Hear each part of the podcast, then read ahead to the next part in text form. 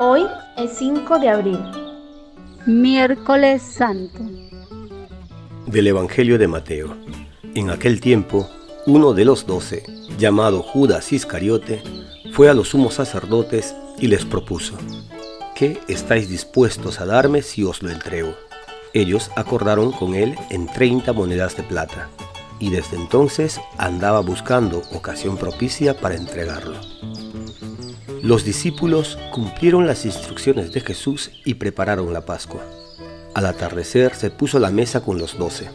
Mientras comían dijo, En verdad os digo que uno de vosotros me va a entregar.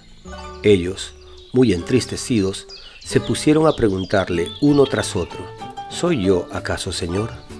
Él respondió, El que ha metido conmigo la mano en la fuente, ese me va a entregar. El Hijo del Hombre se va como está escrito de él, pero hay de aquel por quien el Hijo del Hombre es entregado. Más le valdría a ese hombre no haber nacido. Entonces preguntó Judas, el que lo iba a entregar, ¿soy yo acaso maestro? Él respondió, tú lo has dicho. Buenos días, hermanas y hermanos. Al canto del gallo. Alabamos y bendecimos a nuestro buen Dios por su misericordia y amor Pedimos nos ayude a vivir en fidelidad para ser auténticos seguidores de Cristo. El Evangelio de hoy nos narra cómo el Señor anticipa la traición de uno de los suyos. El relato se pone tenso cuando los suyos le preguntan uno tras otro, ¿soy yo acaso Señor? Como si nadie supiera dar razón de sus propios actos. El Señor señala Judas, uno que comparte su mesa, uno que come con él, un compañero de camino, un amigo íntimo. Judas vende al Señor por 30 monedas de plata. ¿Por qué lo hace? Tal vez por la frustración o desilusión de contemplar la vulnerabilidad del Señor, que anuncia la llegada del reino, pero que no es como el de este mundo. Predica justicia, pero una justicia que es superada por el amor misericordioso del Padre. Al igual que Judas, todos los demás discípulos fallan. Mas el amor generoso de Dios rescata a todos, o a casi todos. La tradición cuenta que Judas no pudo soportar su culpa y se suicidó. Pidamos al Señor su gracia para que podamos confiar en su amor que nos llama a pesar de nuestras traiciones, que nos acoge a pesar de nuestras distancias, que nos restablece a pesar de nuestras injusticias y que nos perdona a pesar de nuestros pecados. Que así sea. Y damos gracias a Dios por los que hoy nacen y por quienes cumplen años. De modo especial por Coral Piñel Rubio. Lluvia de bendiciones para ella y su familia. Pedimos también por la salud de todos los que están enfermos, especialmente por quienes se han encomendado nuestra oración. Por Rosa María Glastón Ríos que el Señor les dé la fortaleza, el consuelo y la salud que necesitan. Y hagamos oración por todos los difuntos. De modo especial por el Padre Francisco Codesal Calvo en el segundo aniversario de su fallecimiento. Que descanse en paz y que Dios consuele a sus familiares y amigos.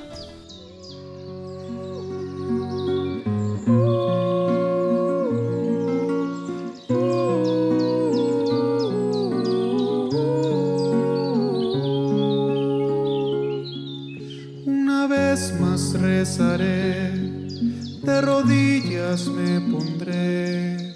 Puede ser que una vez más Él me perdone. Le diré que soy humano, que pequé, que lucho en vano. Puede ser que una vez más Él me perdone.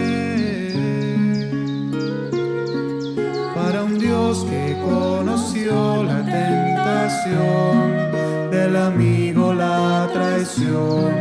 Yo no dudo, me perdone Dios amigo, para un Dios que conoció la tentación del amigo, la traición. Yo no dudo, me perdone Dios amigo. Tú nos regalas el perdón.